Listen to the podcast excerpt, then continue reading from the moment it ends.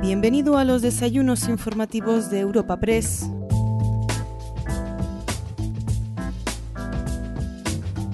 Hoy, en los desayunos informativos de Europa Press celebramos un nuevo encuentro digital y lo hacemos cuando faltan apenas tres semanas para que se celebren las elecciones autonómicas en Euskadi.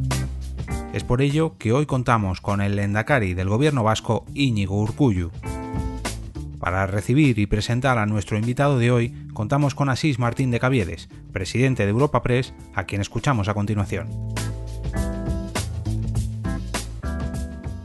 Buenos días a todos y a todas y bienvenidos a este encuentro digital que esta mañana en Europa Press organizamos con el Endacari del País Vasco, don Íñigo Urcuyu. Querido Endacari, muchas gracias por estar hoy con nosotros en nombre propio, en nombre de Europa Press y, por supuesto, en nombre de Europa Press de Euskadi, el equipo que bien conoces, capitaneado por Machalen García. Lendakari, vivimos en España momentos trascendentales que me atrevería a calificar de momentos históricos. Hoy lunes iniciamos la primera semana de la llamada nueva normalidad, decayó el estado de alarma y es posible que en el frente sanitario podamos atisbar buenas noticias con toda la cautela que sabemos todos que hemos de mantener. Pero también es igualmente cierto, el Endacari, que en el frente social, económico y me atrevería a decir también político, los años venideros no se atisban precisamente fáciles.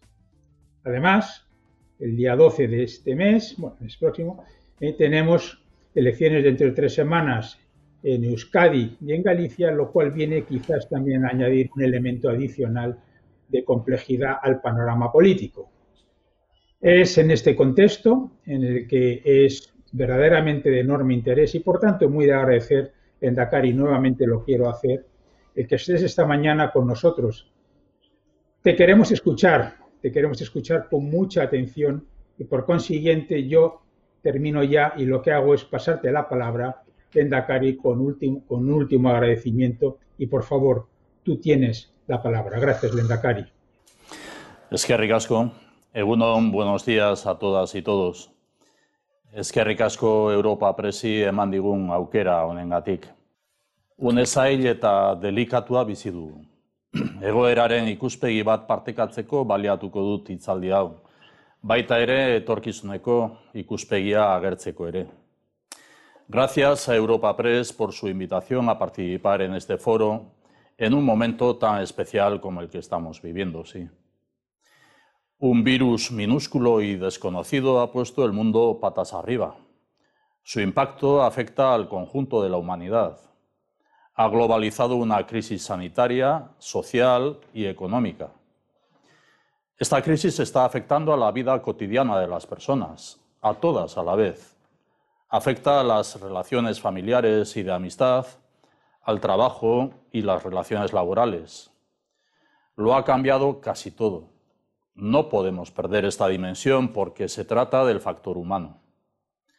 Desde esta perspectiva humana, lo que más nos afecta es el sufrimiento de las familias o la incertidumbre de quienes han sufrido el contagio. Comparto el dolor y la condolencia más sincera por todas las personas fallecidas y la solidaridad por el sufrimiento de tantas familias que no han podido despedir como querían a sus seres queridos. Siguiendo con el factor humano, emociona el esfuerzo de profesionales sanitarios, sociosanitarios y de los servicios esenciales. También el compromiso de las personas voluntarias de la sociedad civil. Despierta sentimientos de sincero agradecimiento. Euskadi ha logrado revertir una situación que tuvo uno de sus focos iniciales en Vitoria-Gasteiz. En la práctica, Osakideza, el Servicio Público Vasco de Salud, ha demostrado capacidad de reacción y reorganización, logrando remontar una situación de partida muy grave.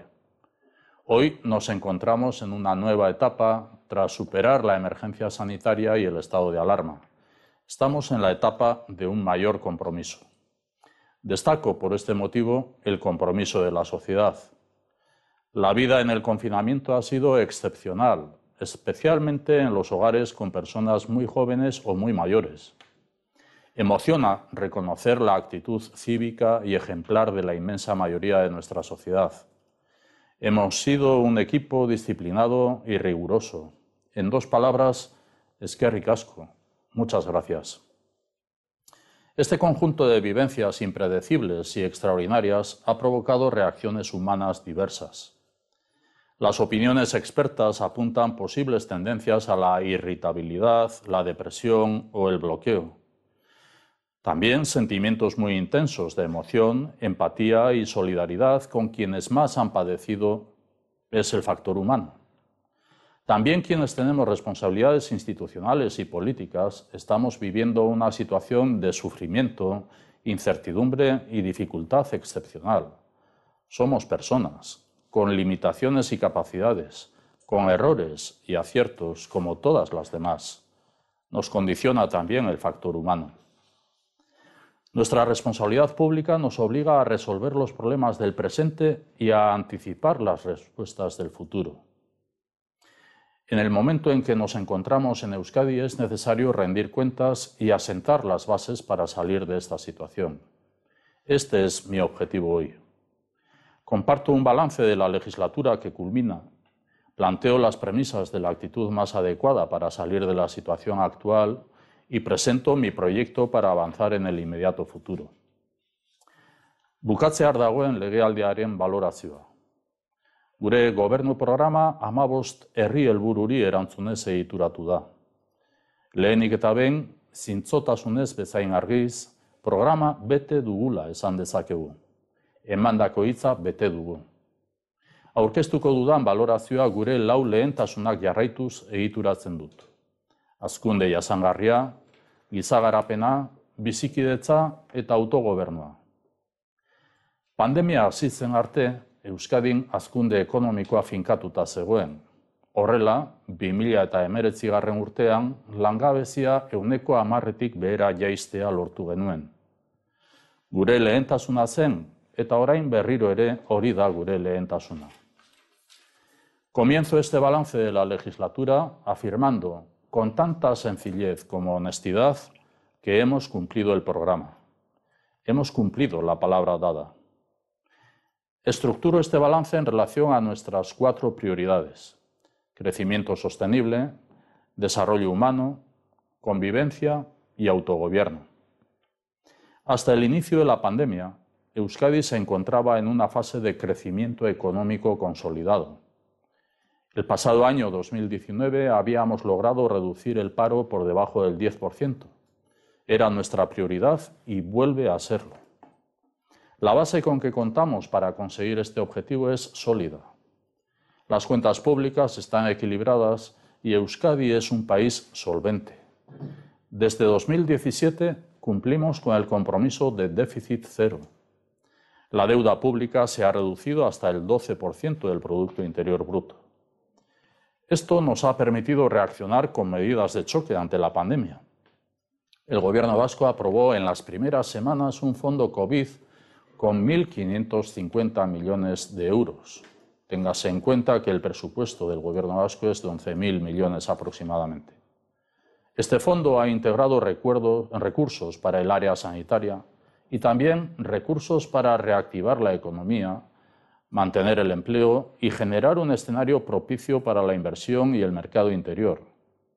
Hemos aprobado también una inversión específica de 140 millones de euros para relanzar el empleo, así como las ayudas complementarias para las y los trabajadores que se encuentran en situación de ERTE. Un acuerdo suscrito en la Mesa de Diálogo Social en Euskadi. Como digo, la base es sólida. Hemos alcanzado el 122% del Producto Interior Bruto per cápita de la Unión Europea. Contamos con recursos para activar el motor de la innovación.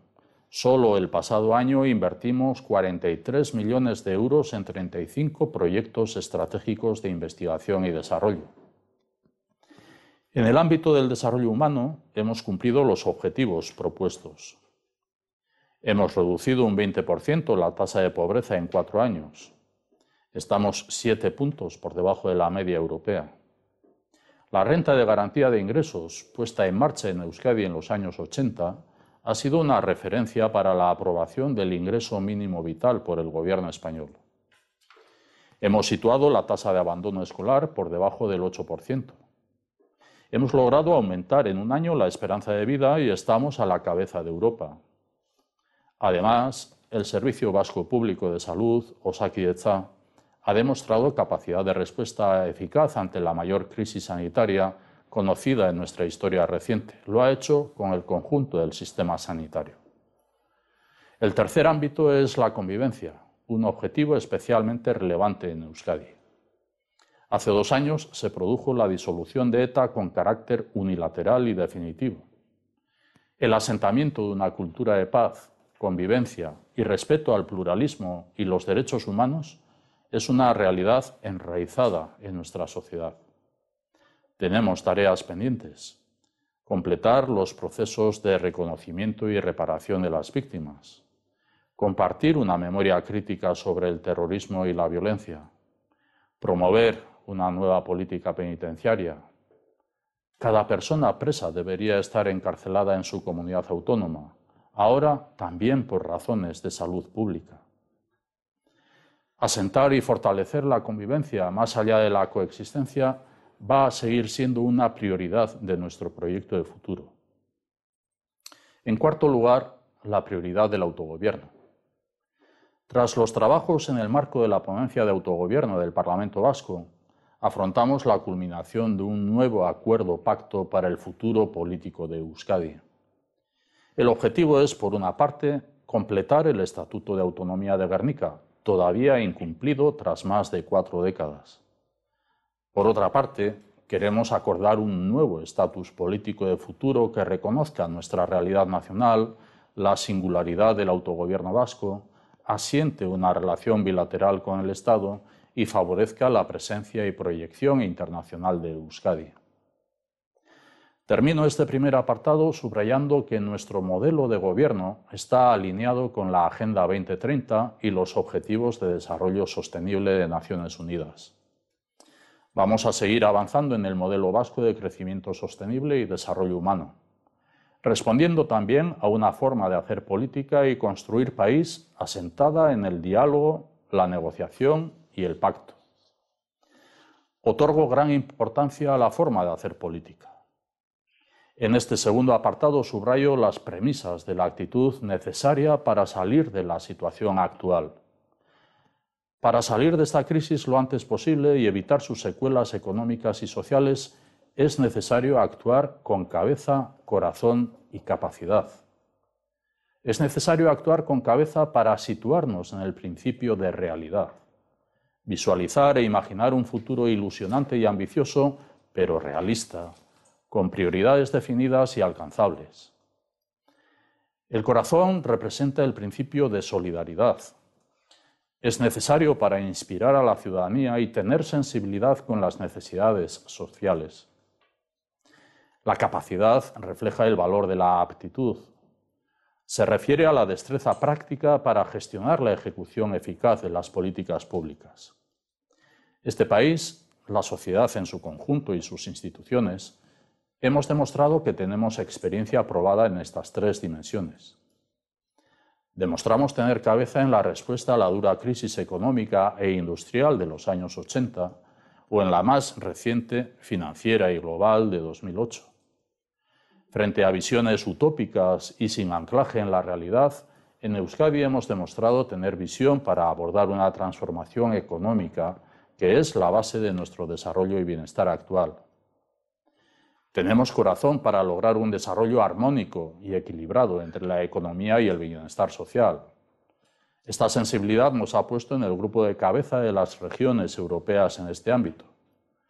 El bienestar y la cohesión social ha sido y sigue siendo nuestro objetivo compartido, el bien común. Tenemos capacidad, experiencia y compromiso para lograr implantar las políticas públicas en entornos de dificultad y turbulencia capacidad para actuar sin improvisaciones y con determinación. Estamos preparados para afrontar los nuevos retos globales que tenemos por delante. Con esta actitud y este enfoque planteo nuestro proyecto de salida. He citado el principio de realidad, el principio de solidaridad y el principio de aptitud. Mi proyecto de futuro para Euskadi se asienta en estas bases y destaca un objetivo central. Salir de la profunda crisis en que nos encontramos, volver a poner en pie nuestro país. Proiektu honek dimentsio bikoitza du. Ekonomia suspertzea eta enplegua berreskuratzea. Enplegua da gizarte politikarik onena. Gizarte koesioa, gizagarapena eta pertsonen arreta lehen esten jarraituko dugu. Gure konpromisoa da gizarte eta elkartasun politikak indartzea, egoera ahulenean dauden pertsonek, familiek eta sektorek babesa izan dezaten. Junto a la dimensión social, primamos la reactivación económica y el empleo. Esta crisis nos tiene que impulsar a dar un salto adelante. Nuestra referencia es el contexto de un mundo cambiante y globalizado, nuestro proyecto aborda la salida de esta crisis priorizando las tres grandes transiciones globales, la social y sanitaria, la tecnológica y digital y la energética y medioambiental. La transición sanitaria y social comienza por redoblar la apuesta por el servicio público de salud. Plantea además el desafío de una sociedad equilibrada, cohesionada y justa, basada en la igualdad y la transparencia la transición tecnológica y digital. Nuestra respuesta es un gran acuerdo de país por la ciencia, la tecnología y la innovación, con un objetivo claro, lograr que Euskadi sea región líder en innovación en Europa el año 2030. Apostamos por la industria inteligente, la salud personalizada y la energía limpia, además por cuatro territorios de oportunidad, la alimentación saludable, la ecoinnovación, las ciudades sostenibles y las industrias culturales y creativas. Hemos comprometido una inversión en I+D público-privada de 20.000 millones de euros en la presente década. El Gobierno vasco incrementará un 6% anual sus inversiones. La transición ecológico y medioambiental nos sitúa ante el reto de la sostenibilidad y la transformación energética. Nuestra respuesta es un gran acuerdo por el clima con cinco ejes de actuación. Movilidad y transporte sostenible, energías renovables, cambio climático, biodiversidad y economía circular. Este proyecto prioriza un objetivo que se encuentra en el centro de nuestra actuación, volver a situar el paro por debajo del 10%. Este vuelve a ser el objetivo compartido, el bien común, la prioridad de país. Esto solo lo vamos a conseguir con la misma determinación y colaboración. Vamos a unir todas nuestras energías para recuperar la actividad y generar nuevas oportunidades de empleo. Con este objetivo estamos elaborando la estrategia de reactivación económica y empleo en el horizonte de 2025, Gustio Quat, todos a una, que va a sumar todas las fuerzas institucionales y la colaboración público-privada. Este es nuestro modelo, sumar y colaborar para crecer y crear empleo como mejor política social.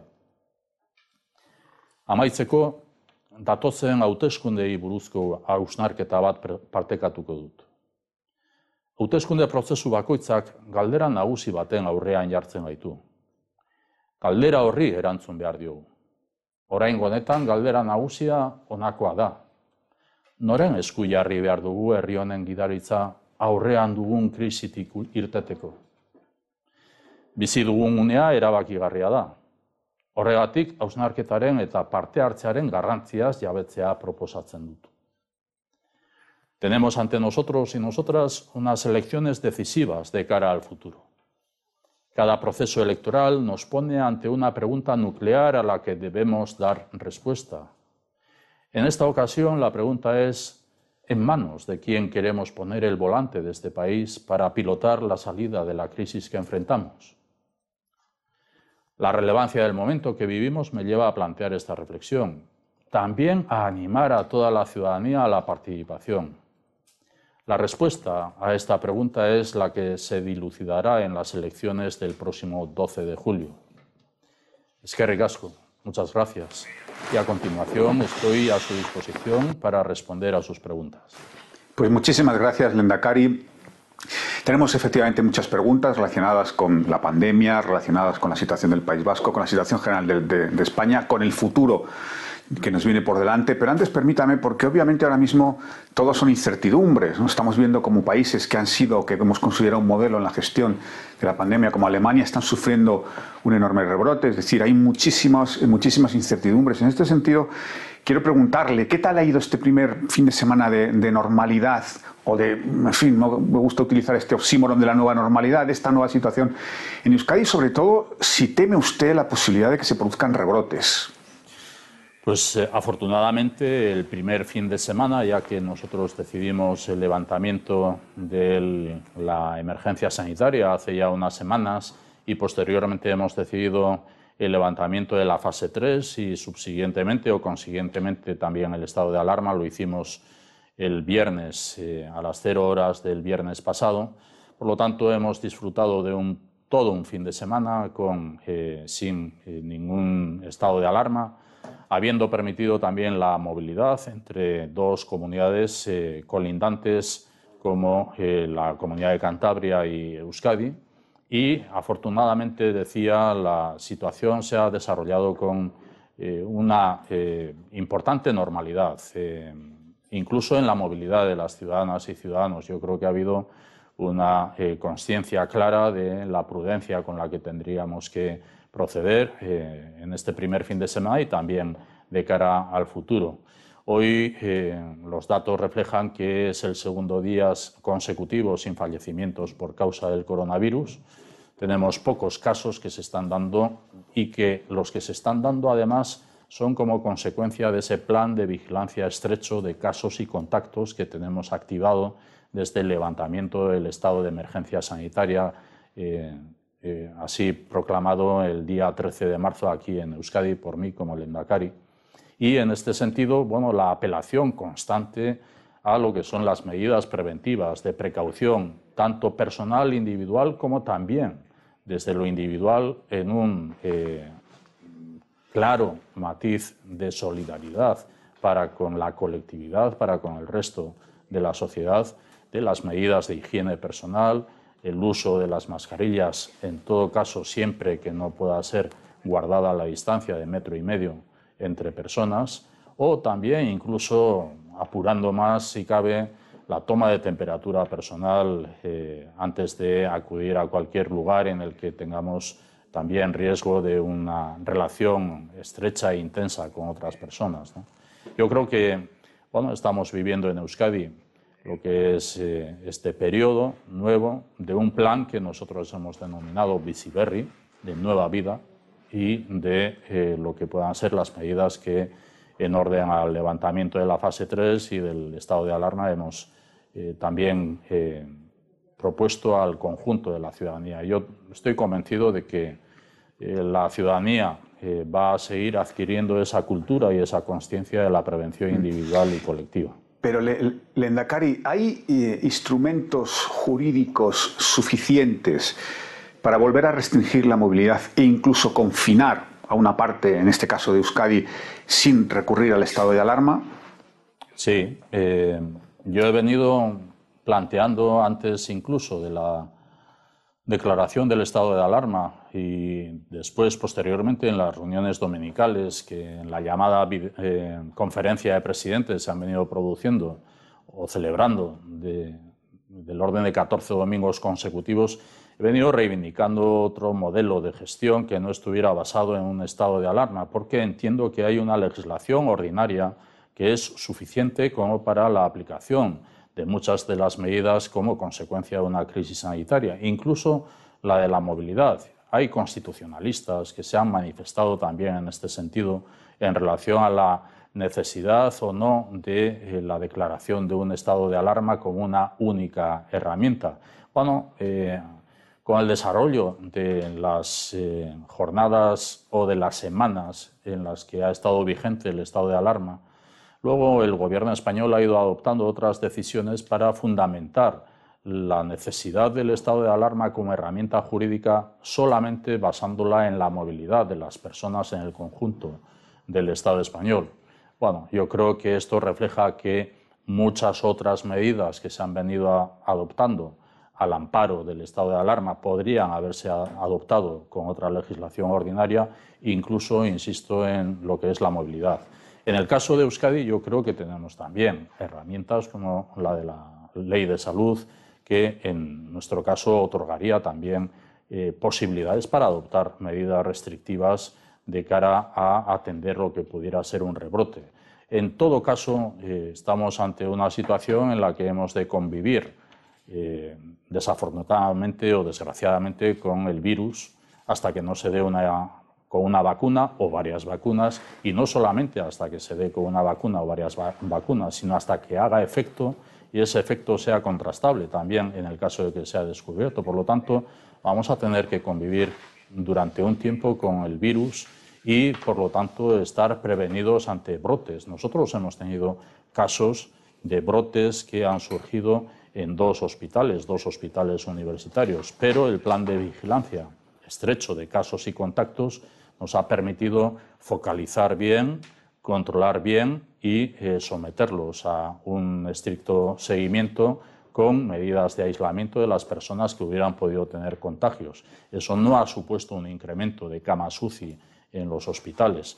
Es, por lo tanto, que nosotros tenemos que tener como responsables institucionales un discurso permanente de prevención ciudadana, individual y colectiva, como también la capacidad de respuesta desde lo que es la atención sanitaria. Y es en lo que estamos empeñados con ese plan de vigilancia estrecha de casos y contactos. Eh, se ha referido usted en su intervención a las 14 reuniones de, presidentes que efectivamente ha habido durante el estado de alarma. En alguna ocasión ha dicho usted que, el, que el gobierno pretendía recentralizar competencias aprovechando el mando único. La pregunta es, ¿cómo están sus relaciones con el gobierno? ¿Han quedado resentidas después de estos tres meses de estado de alarma?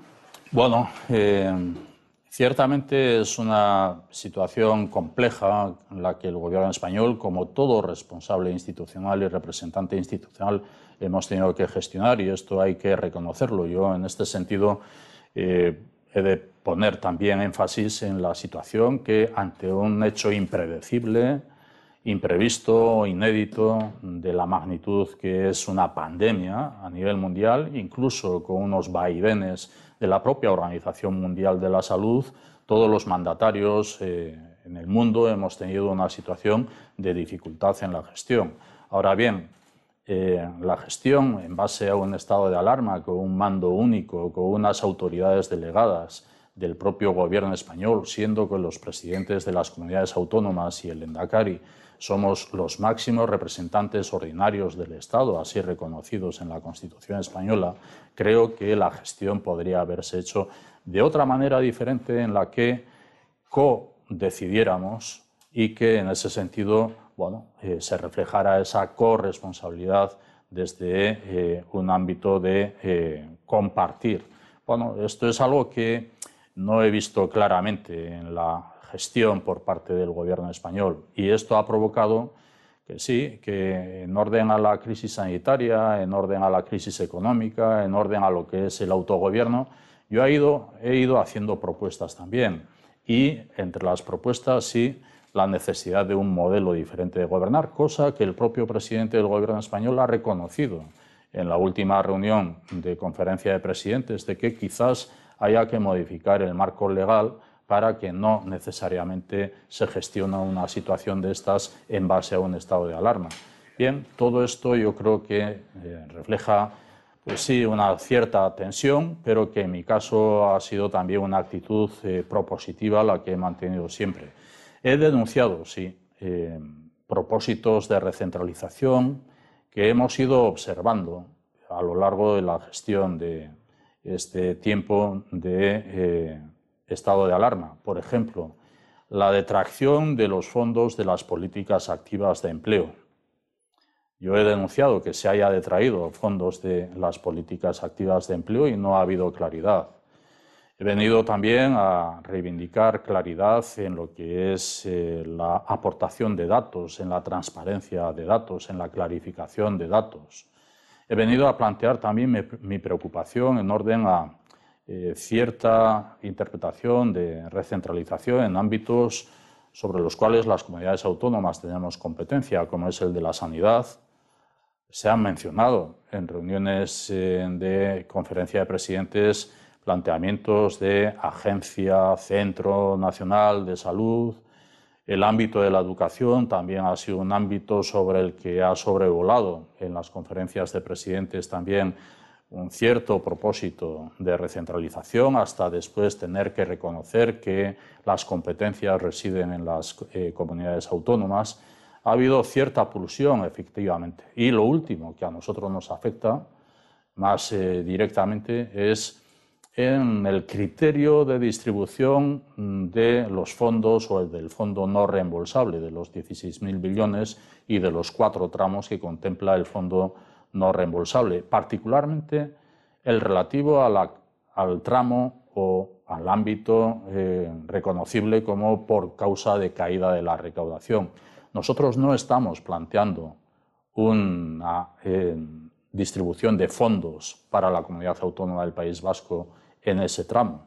Lo que estamos planteando es que ya que nosotros nos financiamos directamente por vía directa de la recaudación de impuestos en la comunidad autónoma del País Vasco y no nos financiamos por parte del gobierno español, sí reclamamos que se celebre una comisión mixta, una comisión mixta del concierto económico una comisión bilateral, por lo tanto, para abordar lo que pueda ser la capacidad de endeudamiento de la comunidad autónoma del País Vasco y el incremento en el objetivo del déficit. Eso es algo que está pendiente. Son estas las cuestiones que nos han tenido en tensión en la relación con el gobierno español. Yo espero que, eh, aun no habiendo obtenido respuesta a las propuestas y a los emplazamientos, espero que se produzca esta reunión de la Comisión Mixta del Concierto en base a esa singularidad que nos asiste en la relación financiera con el Estado español. Cari, precisamente sobre este asunto quería incidir porque la semana pasada usted dijo que tenía un enfado del 10 con el reparto de, esos 16.000 millones, especialmente del cuarto, mm. del cuarto tramo. Pero es verdad, Cari, que el gobierno ya advirtió que ese dinero de ese, cuarto tramo iba a ir solo a las comunidades de régimen general. Es decir, no sé mm, por qué les sorprendió a ustedes eh, quedar fuera de ese reparto. No, primero he dicho yo mismo, he dicho en mi intervención anterior, en la respuesta anterior, que no estamos demandando un reparto de fondos de ese cuarto tramo, así como en los tres tramos, tratándose de un fondo excepcional, un fondo extraordinario que tiene dos tramos por gasto sanitario y uno por educación, que también ha sido, según criterio del gobierno español, que ha ido cambiando hasta la última propuesta, pero en el último tramo, en el cuarto tramo, nosotros no estamos pidiendo que eh, se distribuya un fondo a la comunidad autónoma del País Vasco. Y efectivamente el gobierno español así lo reconoció, pero nosotros estamos planteando la necesidad de esa reunión de comisión mixta del concierto económico no para reivindicar un traspaso de fondos, sino para reivindicar un acuerdo con el gobierno español en nuestra capacidad de endeudamiento y en nuestro objetivo de déficit. En mi intervención inicial he dicho que desde el año 2017 Euskadi está cumpliendo con el objetivo del déficit, teniendo un déficit cero, manteniendo un equilibrio presupuestario. No estamos reivindicando, por lo tanto, un reparto de fondos del cual se beneficie la comunidad autónoma del País Vasco. No, estamos planteando un acuerdo sobre la capacidad de endeudamiento de la comunidad autónoma del País Vasco, siendo que es una comunidad solvente. Exacto. Eh, Lendakari, ¿cuál sería el nivel de déficit y de endeudamiento que usted consideraría razonable que le permitiera al gobierno?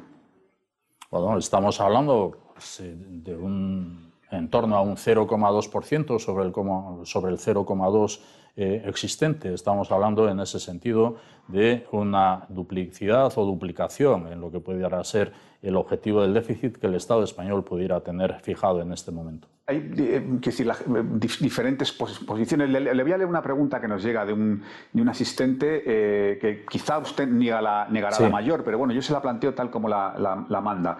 Es de Jesús Coterón, que es presidente de la Asociación Vasca de Periodistas. Y dice, Lendakari, ¿cuál es su opinión sobre los celos, entre comillas, los celos mostrados por algunos presidentes autonómicos relativos a un posible trato de favor a Euskadi durante el estado de alarma por parte del Gobierno central.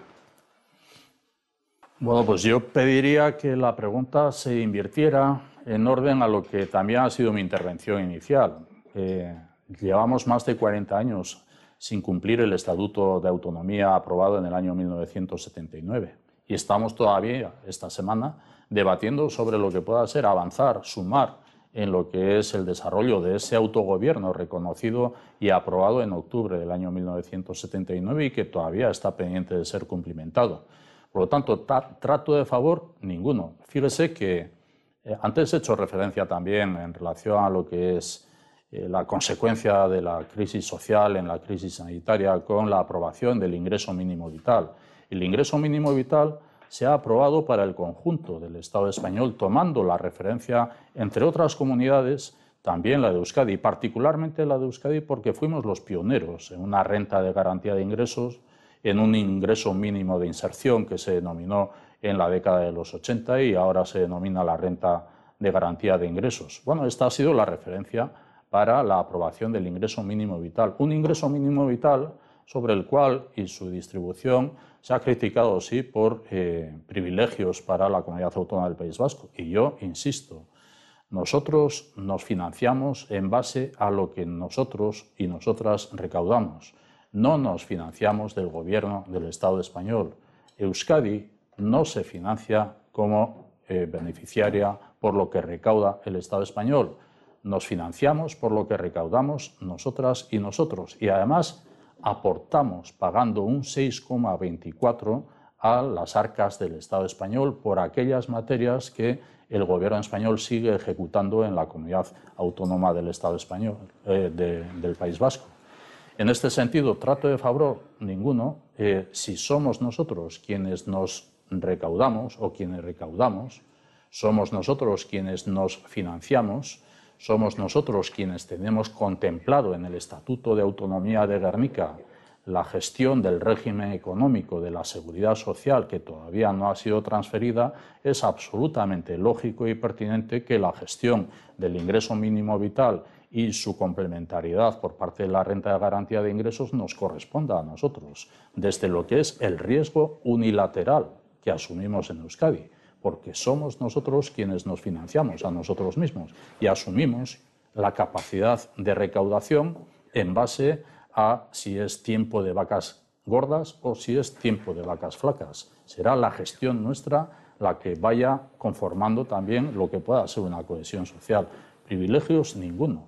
Al contrario, tenemos un Estatuto de Autonomía de Guernica aprobado el 25 de octubre del año 1979 sin ser cumplido. Es el único estatuto de autonomía en el Estado español sin haber sido renovado. Eh, precisamente en Landacari, esta semana se firma la transferencia de tres nuevas competencias a, Euskadi, pero entre ellas no está la, de prisiones, que es una de las más importantes de las que ustedes reclaman siempre. ¿Van a insistir en, en reclamar la transferencia de las prisiones? Sí, evidentemente. Eh, está contemplado en el Estatuto de Autonomía de Guernica, centros de prisiones. Y las tres materias que van a ser acordadas o que son acordadas y serán transferidas en un acto de esta misma semana son tres de, las, de la treintena de materias pendientes de ser transferidas y que están aprobadas por el propio Consejo de Ministros, reconocidas por el propio Consejo de Ministros del Gobierno español y planteadas también en un calendario que viene ya del año pasado, que tras las elecciones generales de noviembre del año pasado, el gobierno español vigente se compromete nuevamente a cumplir con aquel calendario. Bueno, eh, el periodo del coronavirus ha impedido que estas tres materias que esta semana puedan ser transferidas lo hubieran sido en el mes de febrero o en el mes de marzo.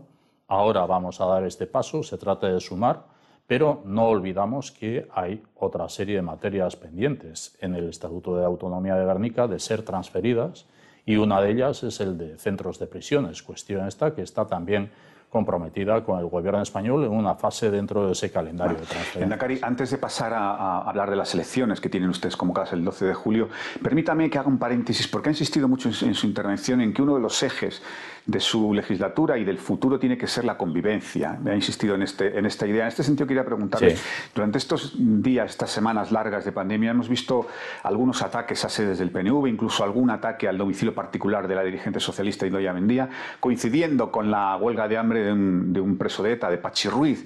Quería preguntarle, ¿ha temido usted en algún momento por una vuelta a actitudes que todos pensábamos que habían quedado atrás en Euskadi? No, temer no, pero es una eh, realidad y que eso nos impele también a seguir demandando primero una lectura crítica del pasado, también a la izquierda Berzale, una vez de que eh, ETA anunciara en mayo del año 2018 su disolución, siendo que ya en octubre del año 2011 había iniciado el abandono de su actividad armada violenta, pero eh, en esa lectura crítica del pasado que, a la que apelamos también a la izquierda Berzale, lo hacemos también porque eh, desde hace décadas se ha venido justificando la práctica de la violencia con objetivos eh, políticos o supuestos objetivos políticos. Y todo esto se ha hecho también con una educación en el odio, con una génesis de odio también en la juventud que cada periodo ha ido también conformando una buena parte de la sociedad vasca. Y este sentimiento de intolerancia, de no respeto al pluralismo, de no respeto al que piensa de manera diferente, es lo que tenemos que intentar atajar. Desde lo que es nuestro ámbito de actuación institucional, bueno, pues en todo lo que pueda ser una política educativa que estamos acometiendo en todos los centros educativos y también en la universidad, con eh, diferentes actuaciones, diferentes programas, tanto de presencia de víctimas del terrorismo en las aulas como también de lo que es la profundización en los espacios de convivencia. Pero esta es una cuestión que, no haciéndome temer por una vuelta al pasado, sin embargo, sigue siendo una realidad presente la del refuerzo del respeto a la pluralidad, a la tolerancia, al que piensa de manera diferente, a lo que en definitiva es eh, la democracia, en base a unas reglas de juego también aprobadas por todas y todos. Y en ese sentido creo que es necesario un llamamiento expreso a quien ha justificado la violencia y a quien ha permitido que haya personas que hayan nacido o crecido o se hayan educado o formado también en un eh, hmm. contexto de odio. Lendakari, precisamente también durante el estado de alarma, mm, partidos nacionalistas y Podemos firmaron un manifiesto pidiendo, reclamando eh, escarcelación de presos y, sobre todo, acercamiento a prisiones vascas de, presos de ETA. Eh, ¿Cree que el Gobierno atenderá esta petición? ¿Hay ya alguna interlocución abierta para este asunto? Bueno, la demanda no ha sido solo en relación a los presos de ETA ha sido en relación a toda la población reclusa con origen o con su lugar de residencia aquí en la comunidad autónoma del País Vasco y lo mismo serviría para cualquier otro ámbito del Estado español. Lo mismo serviría para cualquier otro ámbito geográfico del Estado español. Y antes he referido en la necesidad también de una política penitenciaria diferente, en este caso también por razón de salud pública. ¿Y por qué digo? ¿Y por qué ha sido este pronunciamiento? Pues por una razón que yo creo que si objetivamente o fríamente nos ponemos en la situación de los familiares de las personas privadas de libertad, sean de ETA como sean presos comunes, me da igual, y estén cumpliendo eh, las personas presas su condena en cárceles alejadas a su lugar de residencia, fíjese que hemos vivido un periodo de confinamiento. Y hemos vivido tras el periodo de confinamiento diferentes fases en lo que es el proceso de desescalada que no han permitido la movilidad entre comunidades autónomas hasta haber llegado al domingo, hasta el día de ayer. En este sentido, hemos vivido una situación en la que los familiares, las familiares de presos o de personas eh, condenadas y cumpliendo su condena en centros penitenciarios alejados de su lugar de origen o de residencia, no podían viajar a visitar a sus familiares porque no estaba permitida la movilidad. En este sentido yo creo que merece la pena una reconsideración también, y insisto, no es solamente en relación a las personas que puedan haber pertenecido a una organización terrorista como ETA, sino a todas las personas. El hecho de que el objetivo contemplado en la propia Constitución española sea el de la resocialización, el hecho de que la propia ley de vigilancia penitenciaria o la ley penitenciaria invita también a que la política penitenciaria esté enfocada a lo que pueda ser la reinserción, la resocialización y además que no se contempla solamente la situación que afecta a las personas privadas de libertad, sino también a su entorno más directo y particularmente a sus familiares, yo creo que invita a pensar en la necesidad de una modificación en la política penitenciaria. Creo que el gobierno español atenderá esta realidad. En este caso, desde el gobierno vasco, es recurrente eh, la relación que mantenemos con todos los gobiernos españoles que hayan sido y que sea desde el día 27 de abril que nosotros también como gobierno vasco hemos hecho un pronunciamiento al eh, gobierno español para abordar esta cuestión del acercamiento a las cárceles más próximas. No quiere decir que sea necesariamente una concentración ni que el acercamiento sea en cárceles exclusivamente ubicadas en la comunidad autónoma del País Vasco y Euskadi. Lendakari, ¿y qué le parece en este sentido la política que está siguiendo el ministro de Interior, el señor Grande Marlasca? ¿no? Algunos partidos le consideran muy, condescendiente y otros rechazan que se den beneficios ah, sin que los presos colaboren con la justicia. Oh, yo creo que hay una legislación que hay que cumplir y no hay más parámetro que el del cumplimiento de la legalidad. Y en este sentido, también para las personas privadas de libertad. Y es, por lo tanto, importante que insistamos en que no hay una política colectiva, sino que la política es individualizada y que también las personas privadas de libertad tienen que dar sus propios pasos. En función de que se vaya cumpliendo la legislación, pues no hay nada que reprochar, y mucho menos en este caso si eh, la legislación viene a ser cumplida por quien tiene la competencia, como es el caso del ministro de Justicia, perdón, ministro de Interior, que en todo caso lo hará también en orden a las directrices que desde los jueces de vigilancia penitenciaria o desde las resoluciones judiciales se puedan estar implementando. cerramos el paréntesis de, convivencia y volvamos a la, volvemos a la actualidad más rabiosa, si me permite el tópico. ¿Qué sintió usted, Lendakari, cuando conoció el acuerdo entre el PSOE y Bildu para la, la derogación de la, de la reforma laboral? Bueno, una sorpresa y una, por lo tanto, una extrañeza en cuanto a lo que era la actitud particularmente del Partido Socialista de Euskadi, también de Unidas Podemos, pero, perdón, del Partido Socialista Obrero Español, del Gobierno español, más que de H. Bildu, eh, del Partido Socialista Obrero Español. ¿Por qué? Bueno, yo eh, he de reconocer que nadie tiene la exclusividad de una relación entre formaciones políticas y eh, entre formaciones políticas que incluso representen a un gobierno, como es el gobierno español, en el caso de Unidas Podemos y del Partido Socialista Obrero Español. Nadie tiene la exclusividad, el Partido Nacionalista Vasco no la tiene, pero hay un acuerdo de apoyo a la investidura de Pedro Sánchez como presidente del gobierno español, suscrito entre el Partido Socialista Obrero Español y el Partido Nacionalista Vasco, de cara a que aquellos acuerdos que el Partido Socialista Obrero Español o el gobierno español quisiera llegar o quisiera alcanzar con otras formaciones políticas diferentes a las que apoyaron la investidura de Pedro Sánchez, previamente la tiene que poner en conocimiento del Partido Nacionalista Vasco. Y esto no ha sucedido.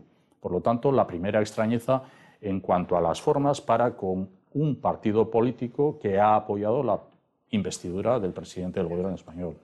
Extrañeza en las formas en cuanto al contenido del acuerdo, en la medida en que se plantea una derogación integral de la reforma laboral fuera de lo que es el ámbito del marco de diálogo social y, por lo tanto, fuera de lo que es la relación con los agentes sociales que durante todo este tiempo habían venido debatiendo también ya sobre el Pacto de Toledo, como los partidos políticos, o ya sobre la reforma laboral. El haber acordado entre tres formaciones políticas la derogación integral de la reforma laboral al margen de la mesa de diálogo social, me parece que también eh, obedece, o por lo menos a ello obedece también mi extrañeza, mi sorpresa. En cuanto al fondo de la cuestión, hay dos eh, razones eh, de mi extrañeza también. Una, que es legítimo el plantear la derogación integral de la reforma laboral, pero sabiendo las consecuencias de ello y sin tener una alternativa, esto puede provocar una situación de limbo en la que las consecuencias supuestamente beneficiosas para las y los trabajadores pudieran ser más perniciosas o más perjudicales al no tener una alternativa.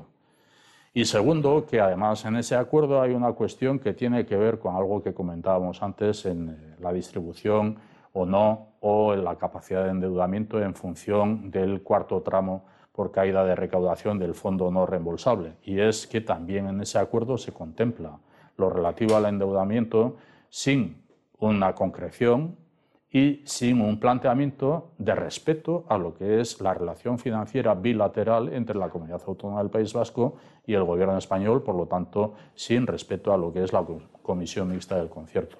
Son esas razones las que a mí me han llevado tanto por la forma como por el fondo, a mostrar mi extrañeza, mi sorpresa. El día 12 tenemos elecciones en, Euskadi y en Galicia. Eh, vamos a referirnos obviamente al caso de Euskadi. Eh, ¿Tiene usted que la crisis sanitaria provoque una bajada, una caída en la participación?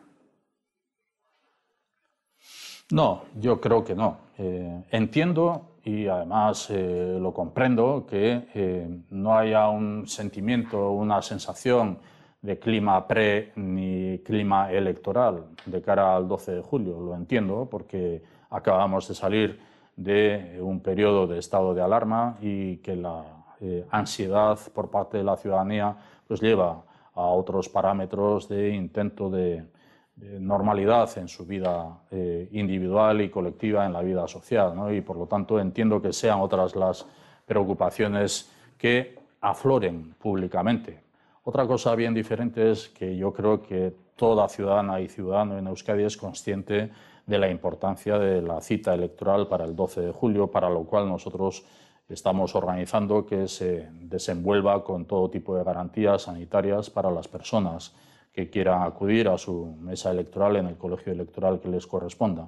Pero entiendo que las ciudadanas y ciudadanos son conscientes, insisto, de la eh, importancia de estas próximas elecciones, de que es necesario que salga elegido una representación de la voluntad de la sociedad vasca y conforme un Parlamento cuanto antes, porque llevamos meses con un Parlamento ya disuelto, sin capacidad legislativa, con una situación que hemos de afrontar en lo que afecta a la sanidad, a lo que es la educación, al medio ambiente, a lo que es la igualdad, a lo que es la economía y que necesitamos de la existencia de un Parlamento del cual resulte un gobierno ya eh, constituido de manera eh, sólida, con la capacidad de afrontar esta situación, incluso en un tiempo que pueda permitir el diseño y, en su caso, si es posible, la aprobación de unos presupuestos del Gobierno vasco para el ejercicio 2021. Creo que la ciudadanía es consciente de la importancia de la situación que nos está afectando que hemos vivido situaciones en Euskadi, como antes decía, de, crisis industriales en la década de los 80 que han exigido también eh, una respuesta institucional, como lo ha sido también en la última década, desde el año 2008 hasta el año 2019 del año pasado, en el que hemos ido remontando la situación. Ahora yo creo que la ciudadanía es consciente de que esta situación es mucho más global y que necesita eh, expresar su voluntad mediante el voto en las urnas el día 12 de julio. Yo no espero que la participación sea menor que la que fue hace cuatro años. La, la, campaña Lendakari y Bildu ya les ha acusado de trumpismo político. ¿Augura una campaña dura? Bueno, eh, será lo que cada formación política quiera hacer. Mi propósito no es ese, desde luego. Mi propósito siempre ha sido el del intento de llevar a efecto campañas electorales propositivas en las que pueda también hablar con un cierto rigor y con esperanza, y rigor y esperanza combinando lo que es eh, el balance de lo que se ha hecho durante cuatro años y también, eh, por lo tanto, poder demostrar el cumplimiento de la palabra dada hace cuatro años y el ejercicio de estos cuatro años pasados y, al mismo tiempo, evidentemente, plantear lo que son los proyectos de futuro en lo que es ese intento que tenemos que hacer de, eh, no sé si es volver a ponernos en pie o si eh, ponernos en pie de manera sólida. Hemos salido de esta situación de pandemia por el momento en previsión de que ojalá no vuelva a suceder, pero eh, estamos saliendo con muchas magulladuras. Tenemos que hacer frente a una situación dura y que eso requiere también un esfuerzo propositivo y un esfuerzo de voluntad de acuerdo. Yo creo que en Euskadi tenemos que intentar, eh, yo lo he intentado, hace siete años lo intenté para salir de la crisis también eh, del año 2008 con una voluntad de acuerdo, con acuerdos de país. No fue posible con todas las formaciones políticas. Al final se sumó el Partido Socialista de Euskadi. Creo que a futuro eh, tendremos que también intentar labrar o sembrar. Y para eso no es bueno que las campañas electorales sean campañas abruptas, campañas en las que bueno, la crítica que es legítima vaya más allá de lo que lo razonablemente se puede hacer. Mi disposición, desde luego, no va a ser esa. Mi disposición va a ser la de sentirme como un candidato mirando a unas elecciones de las que tiene que resultar conformada una institución que represente al conjunto de la sociedad y para ello la necesidad de búsqueda de acuerdos con todas. Eh, ahora hablaremos del escenario postelectoral, pero antes permítame, porque Vox ha empezado con mucha fuerza la precampaña en, en Euskadi, lleva todo el fin de mm. semana, incluso con algún incidente, es verdad, que menor. La pregunta es, Lendakari, ¿cree usted que ahí tiene posibilidades Vox de entrar, de tener representación en el nuevo Parlamento Vasco? Mm, desconozco, no, no, no suelo jugar a conjeturas o elucubraciones, yo simplemente me baso en lo que son las tendencias que reflejan diversas encuestas que ya se vienen publicando y que en este sentido no auguran una representación de Vox en el Parlamento vasco. Eh, no tengo más que referirme a lo que dicen las encuestas. Creo que la sociedad vasca en su mayoría, en su inmensa mayoría, eh, vive también el fenómeno de Vox eh, con una interpretación clara de cuál es su discurso, su discurso político y su discurso social.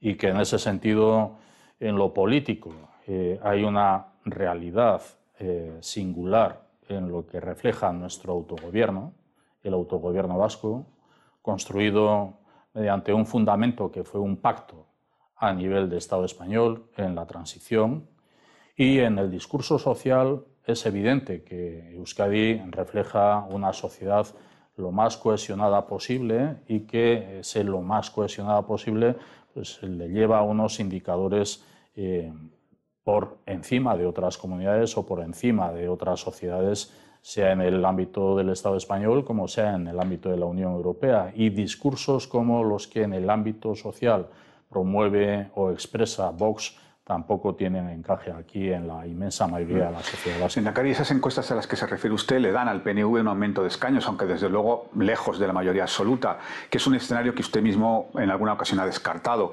Vamos a ponernos en el 13 de julio.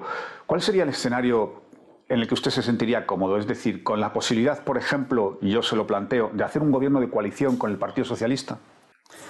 Hombre, Primero que es, eh, yo diría que imposible, eh, así lo ha sido durante 40 años, que en Euskadi haya una formación política que eh, obtenga una mayoría absoluta, dada lo que es el reflejo en la representación en el Parlamento Vasco desde el año 1980. Otra cosa diferente es que, aun no contando con mayorías absolutas, hayan sido posibles gobiernos en minoría incluso gobiernos monocolor en minoría. Yo lideré un gobierno en el periodo diciembre del año 2016, septiembre del año 2000, perdón, eh, diciembre del año 2012, septiembre del año 2016, un gobierno monocolor en absoluta minoría, con pactos puntuales con el Partido Socialista.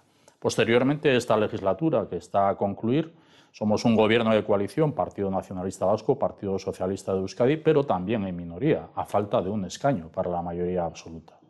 Mi deseo sería, primero, que el Partido Nacionalista Vasco, obviamente, ganara las elecciones el próximo 12 de julio, que lo ganara además con una eh, importante suficiencia en cuanto a lo que es también la diferencia con otras formaciones políticas, que eso sea como consecuencia del favor que eh, una mayoría de la sociedad vasca eh, identifica en el Partido Nacionalista Vasco de cara al proyecto de los próximos cuatro años y sobre una base que hoy en día yo creo que existe de una relación positiva que hemos tenido en el gobierno de coalición Partido Nacionalista Vasco, Partido Socialista de Euskadi, una base que además ha tenido su extensión a otros ámbitos institucionales, eh, las diputaciones forales de los tres territorios históricos, como también los ayuntamientos de las capitales, como otros muchos ayuntamientos, lo que pueda ser también la relación con el gobierno español, lo que pueda ser también la interpretación de lo que es un modelo de Estado reflejado en gobiernos de otras comunidades también próximas a la comunidad autónoma del País Vasco.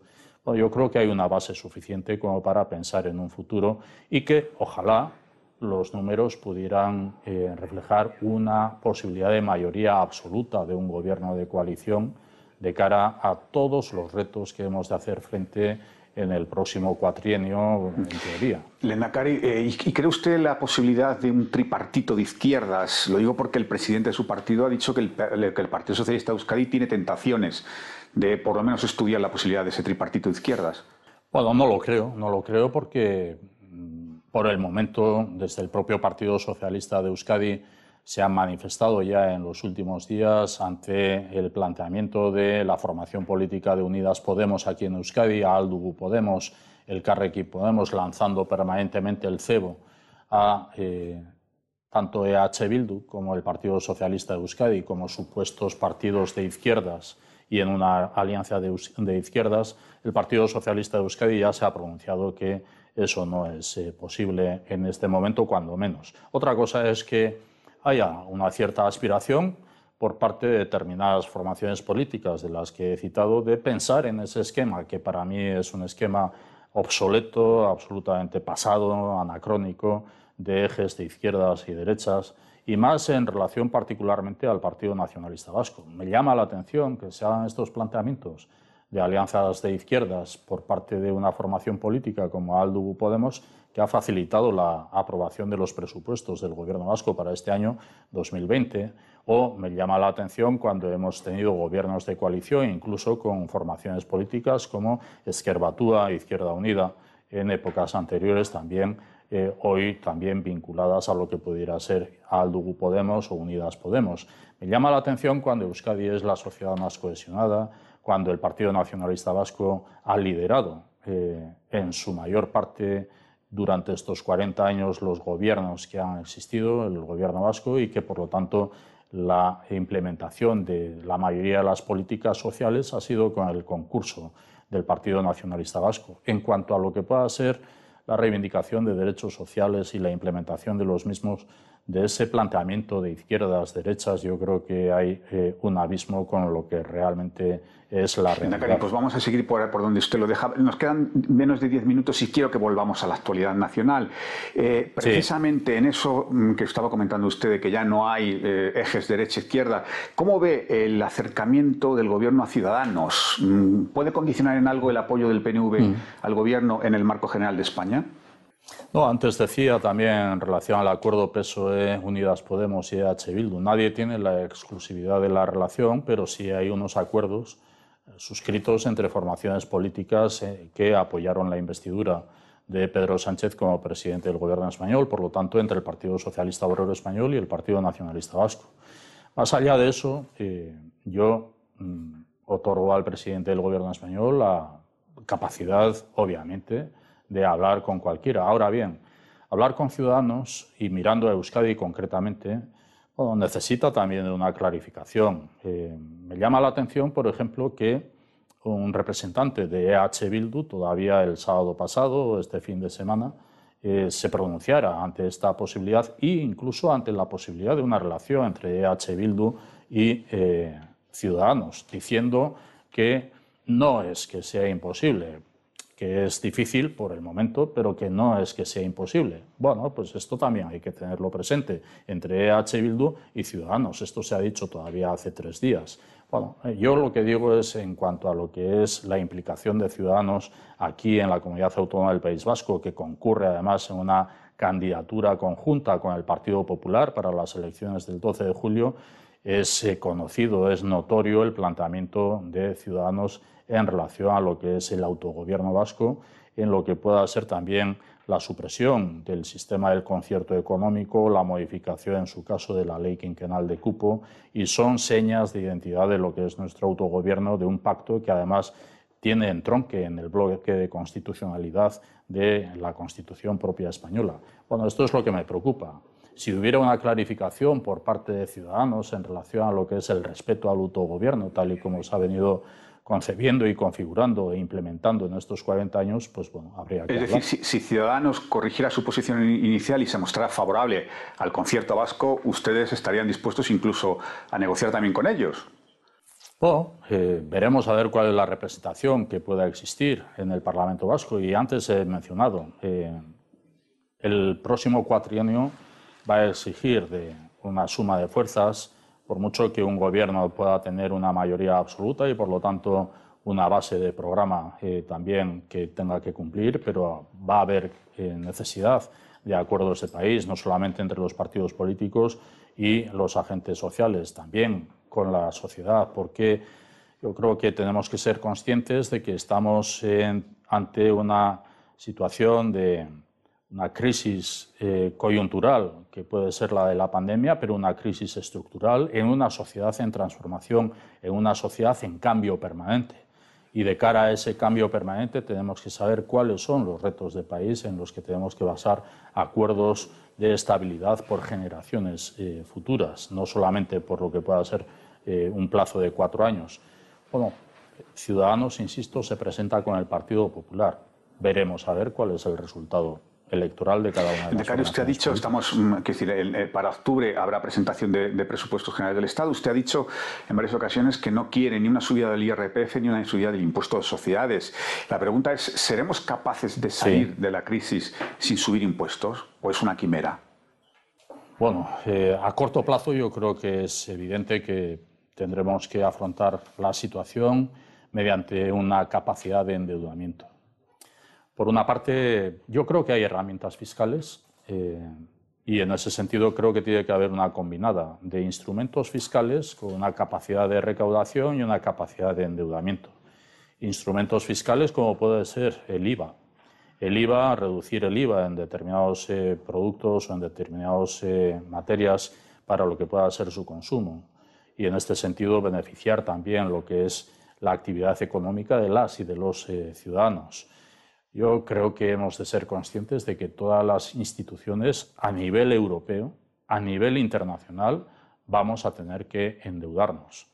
Y eso va a llevar a futuro también a tener que labrar los escenarios. Yo entenderé que haya un planteamiento en base a la capacidad de endeudamiento individual, personal y también colectivo, pues una política de emisión de bonos, emisión de deuda y que eso va a tener también su reflejo en la capacidad eh, financiera, pero eso va a tener también su reflejo en la compensación de esa emisión de deuda, fundamentalmente en previsión de situaciones que vengan también mal dadas en el futuro. Bueno, esto yo creo que nos lleva a pensar que hoy por hoy estamos ante el corto plazo, ante lo que es el debate también de los fondos europeos, los fondos europeos que tienen que ser clarificados, los fondos europeos que espero que en el mes de julio ya sean también clarificados cuál es el mecanismo para eh, también satisfacer esos fondos, porque esos fondos no surgen de la nada. Los fondos surgen de la aportación de los Estados miembros, surgen también de la capacidad de endeudamiento. Este planteamiento yo le hacía también al presidente del Gobierno español en una de las conferencias de presidentes, de que hay que hacer pedagogía social. Hay que hacer pedagogía social de que efectivamente nos vamos a endeudar, pero como toda persona que se endeuda, luego hay que pagar. Y hay que pagar, habrá que negociar con intereses. A corto plazo, yo creo que tendremos que eh, fijarnos solamente en la capacidad de endeudamiento, pero a futuro pues habrá que ver cómo combinamos lo que es la capacidad de recaudatoria. Por el momento, desde luego, no es pensable que haya una capacidad de financiación mediante el incremento del impuesto de la renta de las personas físicas, ni tampoco mediante lo que pueda ser el incremento del impuesto de sociedades. ¿Cómo podemos estar pensando en ello si las empresas no van a obtener beneficios? ¿Cómo podemos estar pensando en incremento del impuesto de sociedades si estamos hablando de una crisis económica en la que las empresas no van a contar con beneficios? Dos últimas cosas, Lendakari. Eh, en octubre de 2017 usted se implicó mucho personalmente en la crisis en Cataluña. Quería preguntarle ¿Cómo ve la situación ahora y si espera que salga algo de esa mesa de negociación que en teoría se volverá a convocar durante el mes de julio? Pues yo espero que sí, va a ser un proceso complejo porque no en vano no podemos perder de vista el contexto político que en Cataluña se vive también. Me refiero a que bueno, yo no tengo tampoco más conocimiento eh, sobre la convocatoria de unas elecciones autonómicas anticipadas en Cataluña, pero es evidente que eh, la legislatura en Cataluña también va avanzando y que en algún momento tendrá que haber elecciones autonómicas. Eso bueno, provoca una situación eh, también compleja en la convivencia entre los dos eh, partidos políticos que conforman la Generalitat, el gobierno de la Generalitat, entre Junts per Cat y Esquerra Republicana de Cataluña. Creo que también hay una cierta interpretación de lo que es el marco institucional en Cataluña, no solamente la Generalitat, sino otras instituciones también. Y todo esto hace que, por el momento, ver una posible solución a el conflicto político en Cataluña eh, pues se antoje un poco precipitado, pero creo que hay que sentar las bases y que esa mesa de diálogo tiene que ir sentando las bases a futuro para lo que pueda ser una relación bilateral entre Cataluña y el Y la última, Lendakari, eh, ¿tiene usted esperanza de que alguna vez se puedan encontrar los cuerpos de los dos trabajadores de Zaldívar? En eso estamos trabajando permanentemente. Eh, ya hace más de cuatro meses de su desgraciada desaparición como consecuencia del derrumbamiento, del deslizamiento de un vertedero en un terreno de propiedad privada de la empresa, que además es gestora de ese vertedero. La Administración Pública estamos actuando subsidiariamente. Hace ya unos días, hace unas semanas, que eh, nosotros podríamos desde la Administración Pública haber dado por estabilizado eh, mayormente el terreno para haber eh, abandonado nuestra actuación en el vertedero y dejarlo en manos de la empresa que es propietaria de cara a la remediación de ese terreno que se ha deslizado o se ha derrumbado. Pero no contentos con haber invertido en lo que subsidiariamente nosotros hemos aportado y que tenemos que girar facturas a la empresa propietaria y gestora del vertedero, lo que nos eh, anima es a seguir buscando, mediante el trabajo de la propia Administración, habiendo contratado subsidiariamente a las empresas, seguir buscando a las personas desaparecidas. Ojalá que en breves días podamos entrar en el foco nuclear de donde supuestamente se piensa que puedan estar. Hemos eh, buscado en otras zonas eh, que también los propios familiares nos han ido indicando. La búsqueda ha sido infructuosa. Ahora parece que la búsqueda podría ser en el foco principal, pero teniendo en cuenta que estamos hablando de un eh, lugar en el que se ha provocado una caída en masa con una altura de unos 12 metros y que ha habido que estabilizar y que hay que entrar con mucho cuidado. Ojalá, porque ese es el propósito, de que nosotros sigamos actuando en el terreno del vertedero, que por otra parte debería ser una actuación de la empresa. Pues Lendakari, con ese deseo nos quedamos. Créame que hoy más que nunca ha sido un placer y un honor tenerle con nosotros. Muchísimas gracias y muchísimas gracias a todos. Gracias a ustedes, gracias a todas y todos. Es que ricas.